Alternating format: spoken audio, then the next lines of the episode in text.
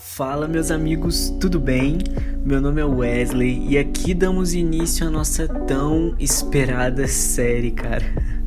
Vocês me cobraram muito no Instagram e depois de um longo tempo, cara, eu tô aqui fazendo para vocês um estudo bíblico do, de um dos meus livros favoritos, que é o livro de Oséias, versículo por versículo.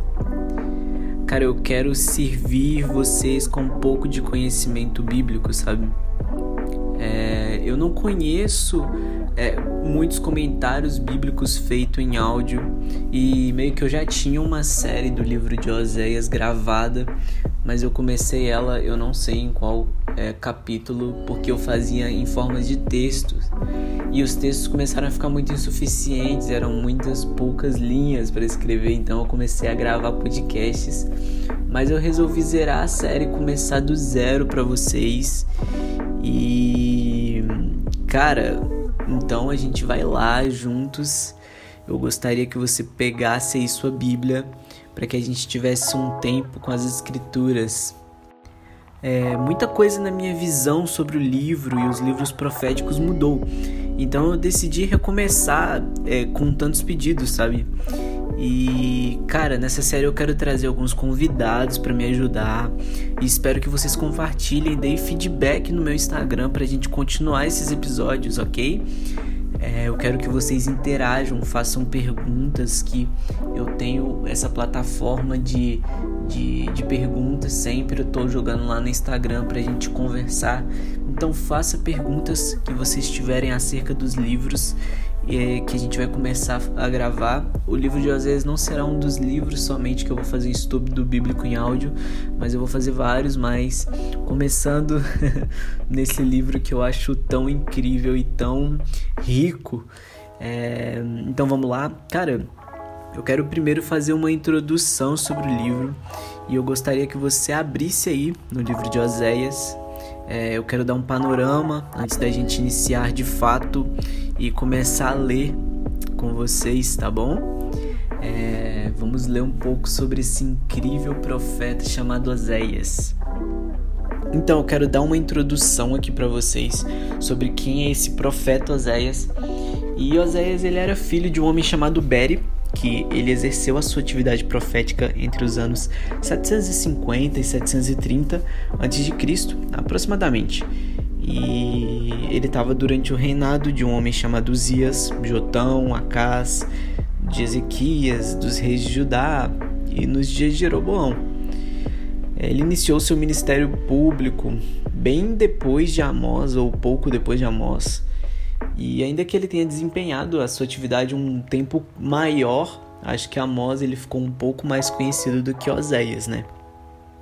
E o que dizer desse tão precioso livro? o livro de Oséias é sem dúvidas um dos meus livros favoritos da Bíblia, pois é, ele se torna uma carta a todos aqueles que desejam viver uma vida séria, de intimidade e de conhecimento do Senhor. É, eu quero deixar claro para vocês que eu não abraço a teologia da substituição que é aquela que crê que as profecias que eram referidas a Israel foram substituídas para a igreja. E dizer isso, cara, é completamente irresponsável, pois nunca, nunca, nunca foi plano de Deus é, tirar Israel da história para incluir os gentios, mas sempre foi unir os dois povos para reinar diretamente em Jerusalém. É, eu não sei se vocês já ouviram esse tipo de frase, tipo, cara, quando você lê o livro dos profetas, substitui Israel pela igreja. E isso acaba se tornando muito confuso, porque até os juízes que estão em Israel eu também devo substituir para a igreja. É, eu acho que não. Então a gente tem que olhar para as escrituras da forma como Deus vê. E Deus ele não anulou o seu povo da história, pelo contrário, ele quer unir o seu povo com a igreja gloriosa que ele vai descasar. Então a gente precisa é, é, rejeitar esses tipos de teologia, cara, porque não são relacionadas à questão de opinião. A gente começa a entrar em um lugar de antissemitismo, onde você começa a rejeitar os judeus simplesmente pelo fato deles terem traído Jesus. E eu não vejo muita é, diferença entre a minha vida quanto a vida de Israel. E esse livro de Oséias é uma prova clara de que nós sim podemos nos assemelhar ao Estado de Israel. Então, cara, a gente tem que ser bem responsável quanto àquilo que a gente acredita relacionado à substituição, porque não existe substituição. Deus não apagou anos e anos e séculos de história de um povo por causa de uma desobediência. Pelo contrário, nós veremos ainda os judeus falando: Bendito é o que vem em nome do Senhor. Então, quando, eu, quando você lê esse livro de Oséias, eu quero que você aplique ele para a sua vida, com certeza, mas jamais negando as promessas para Israel, jamais pegando essas promessas e aplicando ao povo de Israel. Nessa série eu quero ser tanto, é, é, sei lá, tanto pegando as escrituras de forma literal, do jeito que ela deve ser lida, quanto aplicando ela de forma prática. É, então cabe você entender que eu não estou substituindo, porque eu quero deixar isso bem claro e eu vou repetir isso durante várias vezes nessa série, para que a gente possa chegar em um lugar juntos. Amém? Deus ama seu povo e ele vai reinar a partir de Jerusalém. Então, cara, eu quero que vocês é, peguem aí o seu livro de Oséias. Ele é uma compilação, cara, de versículos proféticos, poéticos, narrativos, messiânicos e até mesmo escatológicos. É, e como eu disse, e eu vou repetir, eu não sou a favor da teologia da substituição, mas quando eu leio esse livro, cara, é impossível eu não associar a esposa de Oséias Gomer ao estado da minha vida com Deus muitos, mas muitos desses dos livros, sabe, dos, dos textos desse livro, cara, serve de exortação, de disciplina a noiva que deseja se casar de fato com o cordeiro e viver uma vida séria de intimidade. É... E infelizmente essa noiva ela se assemelha com Israel. Ela desobedece a Deus assim como Israel. É... Então eu quero que a gente olhe para as escrituras e, e use esse texto de forma prática para a nossa vida, sem negar o que o texto quer dizer. Eu aprendi um princípio com Vitor Vieira, que é a Bíblia diz o que ela quer dizer e quer dizer o que ela diz. A gente não pode tentar acrescentar coisas nas escrituras, porque a própria escritura se responde. E, enfim, sem mais enrolação, vamos começar a ler o livro, porque eu tô muito empolgado, cara.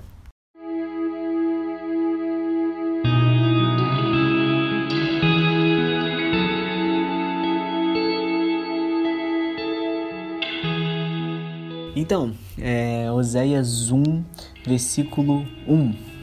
A palavra do Senhor que veio a Oséias, filho de Beri, nos dias de Uzias, Jotão, Acás e Ezequias, reis de Judá, e nos dias de Jeroboão, filhos de Joás, reis de Israel. Aqui a gente veio dando a, uma explicação histórica, explicando que o livro de Oséias, ele, o tempo onde ele estava se passando, o tempo onde é, é, onde Israel estava vivendo, onde o povo que vivia na cidade de Jerusalém estava vivendo. Os tempos de Oséias eram tempos de extrema idolatria com Baal, eram tempos de extrema imoralidade, eram tempos de extrema é, falta de amor a Deus. E Oséias ele se levanta como um profeta para exortar e trazer salvação e juízo para aquele povo, sabe? Capítulo 2: O princípio da palavra do Senhor por meio de Oséias. E o Senhor disse a Oséias: Vai, toma para ti uma mulher de prostituições e filhos de prostituição, porque a terra cometeu uma grande prostituição, afastando-se do Senhor. Ele foi e tomou Gomer, filha de Diblaim, e ela concebeu e lhe deu um filho. E lhe disse o Senhor: Põe o nome de Zerrel, porque daqui a pouco vingarei o sangue de Zerrel sobre a casa de Jeú, e farei cessar o reino da casa de Israel. E naquele dia acontecerá que quebrarei o arco de Israel no vale de Zerrel. Então, nesses primeiros versículos aqui, do 1 até o versículo 5, que é o que a gente leu, aqui a Bíblia fala de um chamado de Deus para Oséias. Todos os livros proféticos começam ou no meio ou no início mesmo, mostrando como que o profeta foi chamado. Esse tipo de leitura costuma acontecer para que o profeta, naqueles tempos, ele meio que é, ele, ele se situasse. Olha, cara, eu não apareci do nada. Deus ele me chamou com esse objetivo. Deus ele me chamou com essa finalidade. Então Oséias ele foi chamado por Deus para que ele se casasse com uma prostituta. Sim, esse é o grande escândalo desse livro. É, se casou com uma mulher prostituta chamada Gomer, e Gomer ela era uma prostituta dos templos de Baal. Ela era uma prostituta dos templos de idolatria. E ela não era uma mulher dona de si, pelo contrário, ela era vendida como uma escrava para prazeres sexuais. E Oséias ele foi chamado por Deus para se casar com essa mulher de prostituições. E não só isso, mas amar essa mulher com todo o seu coração e ter filhos com ela. Isso é algo totalmente assombroso para a gente, porque você começa a ver a intensidade da obediência do profeta Oséias de se casar com uma mulher prostituta. Cara, isso é, é extremamente é, confuso para mim, porque eu não consigo me enxergar tendo um, um, chamado como esse, a gente hoje em dia vê pessoas sendo chamadas sempre para coisas grandiosas, mas Nunca ninguém é chamado para algo doloroso, mas Deus chamou Oséias para algo doloroso, cara. Oséias foi chamado para algo extremamente doloroso e a gente precisa honrar isso nele. E quando Deus ele chama Oséias, ele fala para ele amar essa mulher e se casar com ela. E Oséias foi, ele tomou essa mulher, se casou com ela e teve alguns filhos com ela. O nome do primeiro filho, ele era Zerrel. Zerrel é um nome de uma cidade no sul da Galileia e nessa cidade aconteceu muitos homicídios, muitos homicídios.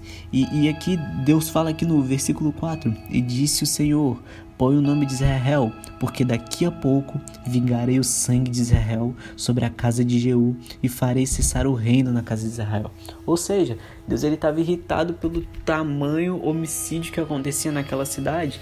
Então Deus ele estava colocando nomes proféticos nos filhos da prostituição, que eram nomes dos juízos de Deus. E não só isso, Deus ele queria com que através desses nomes de juízo ele também se manifestasse graça. Algo que a gente tem que entender sobre o Senhor é que Deus não está parcialmente irritado e parcialmente feliz ou ele ama parcialmente. Pelo contrário, Deus ele está 100% irado e 100% amando. Deus ele ama enquanto ele derrama os seus juízos e Deus ele é, entrega seus juízos amando. Ele ele ama entregando juízos, cara. Esse é o Deus que a gente tem, ele não é um Deus de, de, de parcelas, pelo contrário, cara, ele é 100% pleno em todas as coisas. E Deus aqui ele começa a mostrar sua plenitude com o nome dos filhos de Oséias, que eram nomes que representavam e expressavam tanto a graça de Deus, que a gente vai ver um pouco mais para frente, quanto os juízos severos do Senhor. Então a gente tem que notar esse tipo de coisa e não passar despercebidos por esses versículos. Então, vamos continuar. Versículo 5. E naquele dia acontecerá que quebrarei o arco de Israel no vale de Zerrel ou seja, falando mais uma vez sobre juízo. E ela concebeu novamente e deu à luz a uma filha. E Deus disse a ele: Põe-lhe o nome de Loruama, porque eu não terei misericórdia da casa de Israel, mas tudo lhe tirarei. Mas terei misericórdia da casa de Judá, e o salvarei pelo Senhor seu Deus. Portanto, não o salvarei pelo arco, nem pela espada, nem pela batalha, nem por arcos, nem por cavaleiros. Ora, depois de haver desmamado, Loruama concebeu à luz a um filho. Então, aqui a gente fala da segunda filha de Oséias, chamada Loruama, que é, esse nome no original significa desfavorecida, cara. Esse nome, o Lo, ele é como se tivesse uma palavra como se fosse tirar e o Ruama é desfavorecido, ou seja, tirando o favor, tirando o favor de Deus, sabe? Esse nome é um dos nomes de mais juízo e não Deus não só entregou o juízo, como logo à frente ele fala de quem ele também terá misericórdia.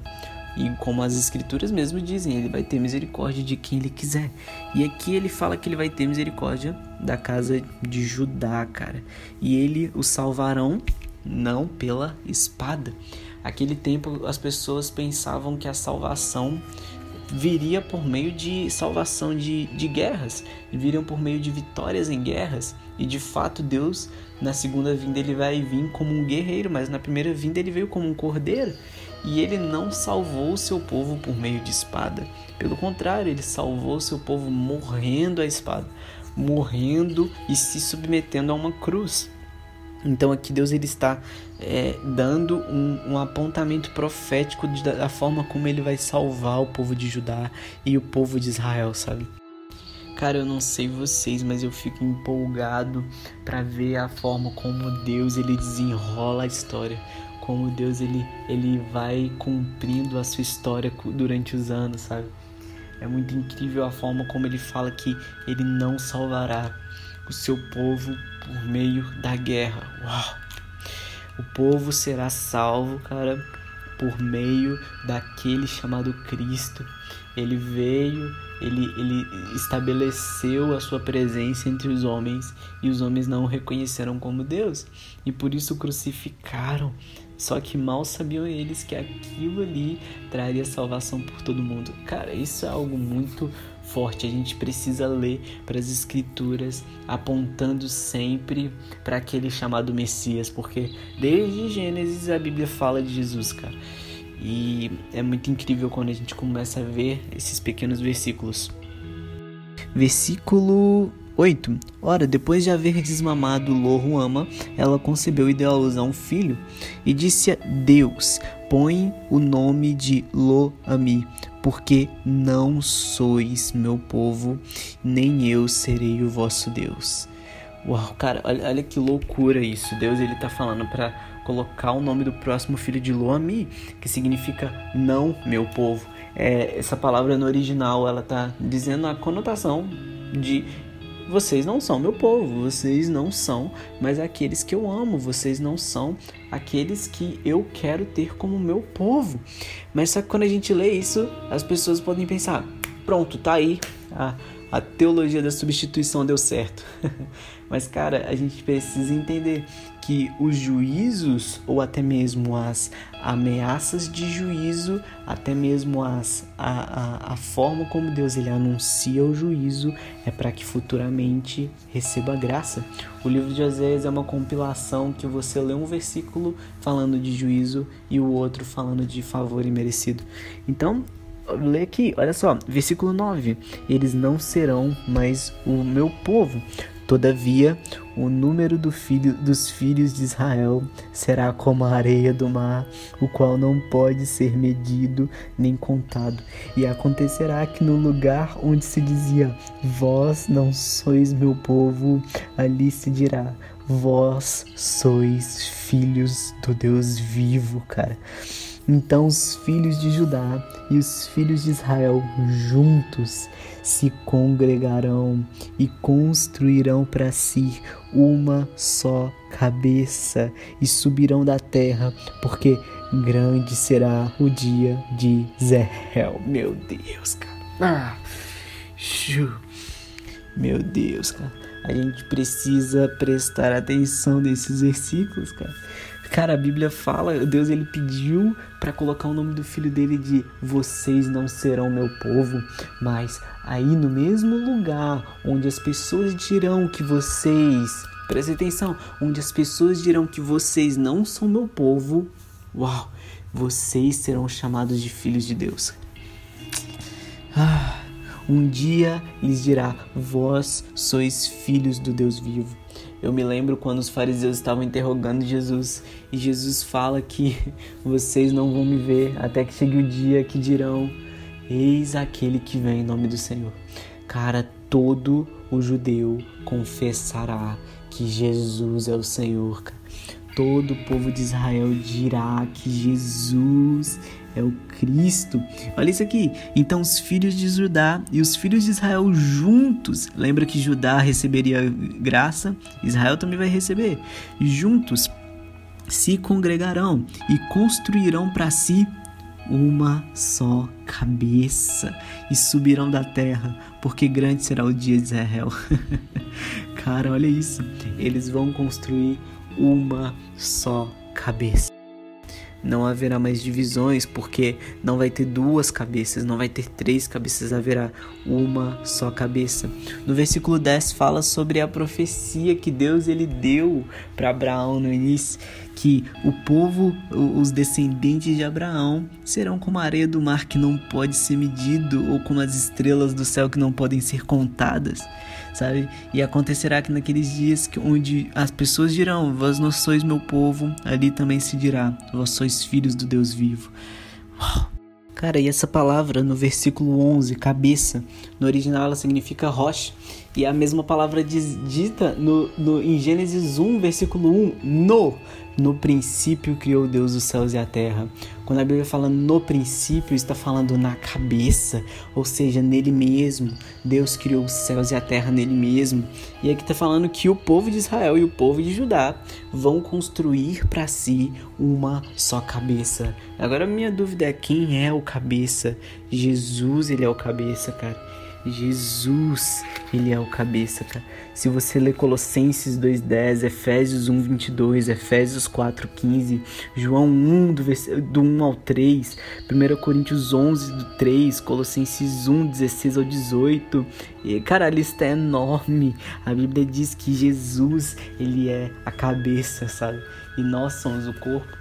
Então a Bíblia fala sobre uma junção de povos, uma junção de, do povo de Judá com o povo de Israel, uma junção de, de, de pessoas estrangeiras que se encontram para ter uma só cabeça.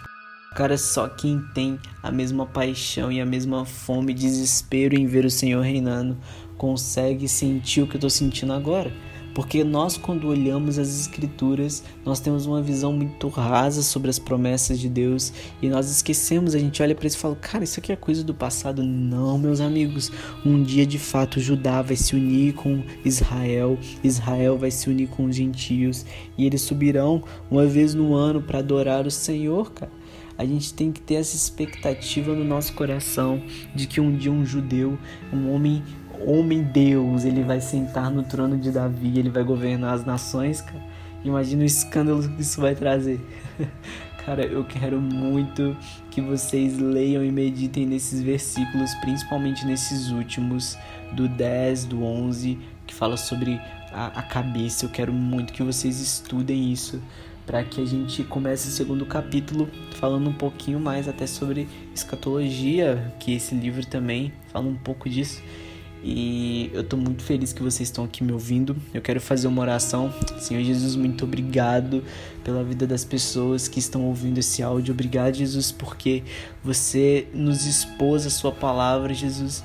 Coloque em nós, Jesus, o mesmo anseio que está em seu coração de descer na terra. Jesus, nós queremos ver o Senhor vindo nas nuvens com grande poder e glória. E nós queremos ver que toda língua confesse, que todo joelho se dobre, Jesus. Obrigado, Jesus, porque você é o Cristo, Filho do Deus vivo, e nós amamos você, Jesus.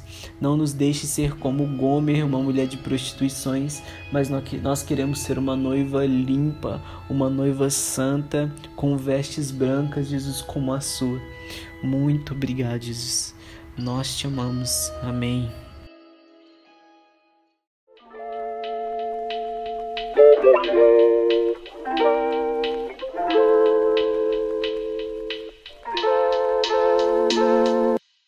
Cara, é isso. O episódio de hoje foi um pouco breve.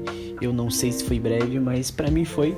Eu gostaria de falar bem mais, mas só que eu quero que vocês acompanhem a série. Nos próximos episódios eu quero trazer alguns convidados para estarem comigo e eu quero muito que vocês deem feedback nesse episódio, falem o que vocês acharam, deem opiniões, me critiquem, porque eu gosto. E cara, vamos lá. Eu quero muito que a gente cresça nesses podcasts juntos, tá? E muito obrigado por você estar aqui, muito obrigado pela cobrança de vocês. Se não fosse isso, eu nem voltaria com essa série. quero trazer mais conteúdo aqui no Spotify, é, no, nos podcasts, sabe? E eu estou muito feliz, muito feliz de estar aqui com vocês. E é isso, cara. Fiquem com Deus.